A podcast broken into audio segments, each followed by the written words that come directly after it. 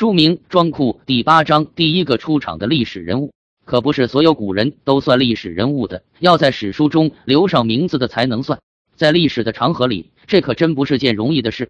马元义就是一个历史人物，在三国里算是个小小配角，狭义来说，只能算是后汉人物，因为历史上他没活到三国时期。即使如此，人们对历史人物的认识总是会有一些错误的习惯：一是符号化，二是宿命论。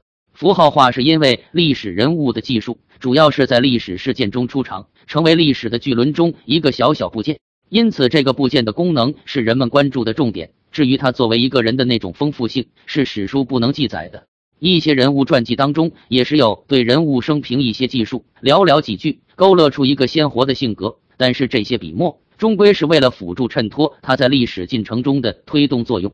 而历史小说如《三国演义》中，除了前述原因，也为了故事生动，对重点人物不惜笔墨的强调某方面的性格，为了增加观赏性。同时，这些性格也是为各自的历史使命服务的。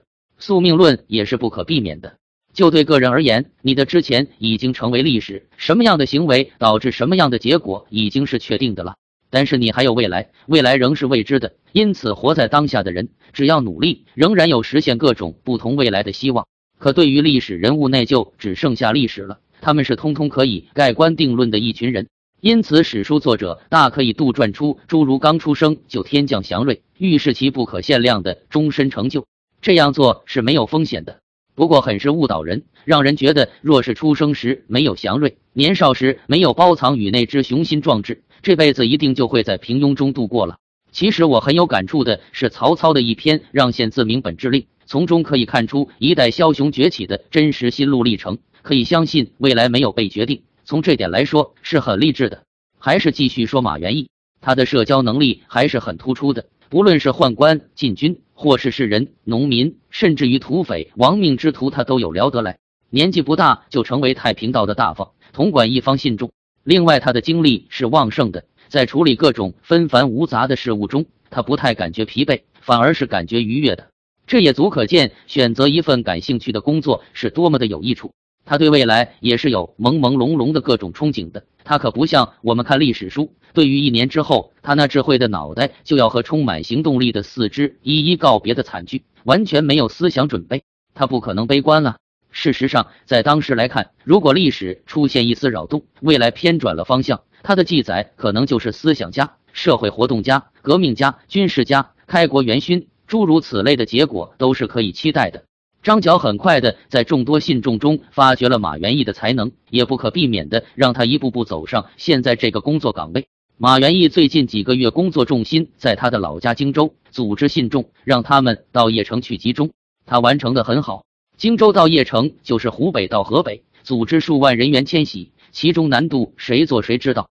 至于张角为什么安排这样的人员集中，我们现在知道是为起兵做准备的。当时他本人可没有什么清醒的认识。马元义则是从工作角度考虑，任务已经明确，考虑的就是方法。想让数万人背井离乡，需要多么强大的一个理由？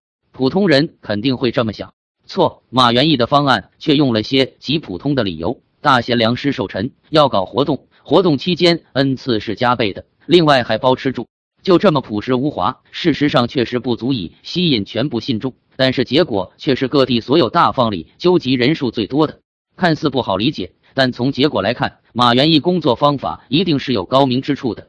除了这个当前主要任务以外，马元义还往来洛阳，很多交流工作要做到每个地方，略有闲暇也不忘各种圈子混混，继续传教发展信徒。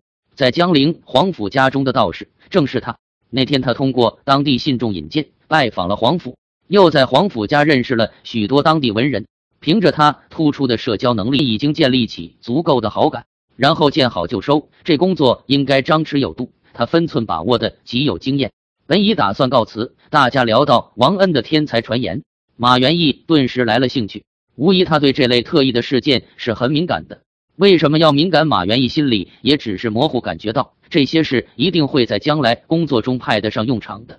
后面发生的事情就剩一张技术果了。他对王恩写的那些字是很震惊的。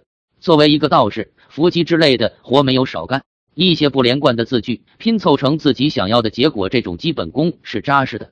区别是，之前伏击他心里清楚，局面是自己制造出来的。可是王恩这样一个幼童突然写出的字句，这可不是自己安排的，而且这字句似乎将会很有用啊！难道真的是神明的旨意？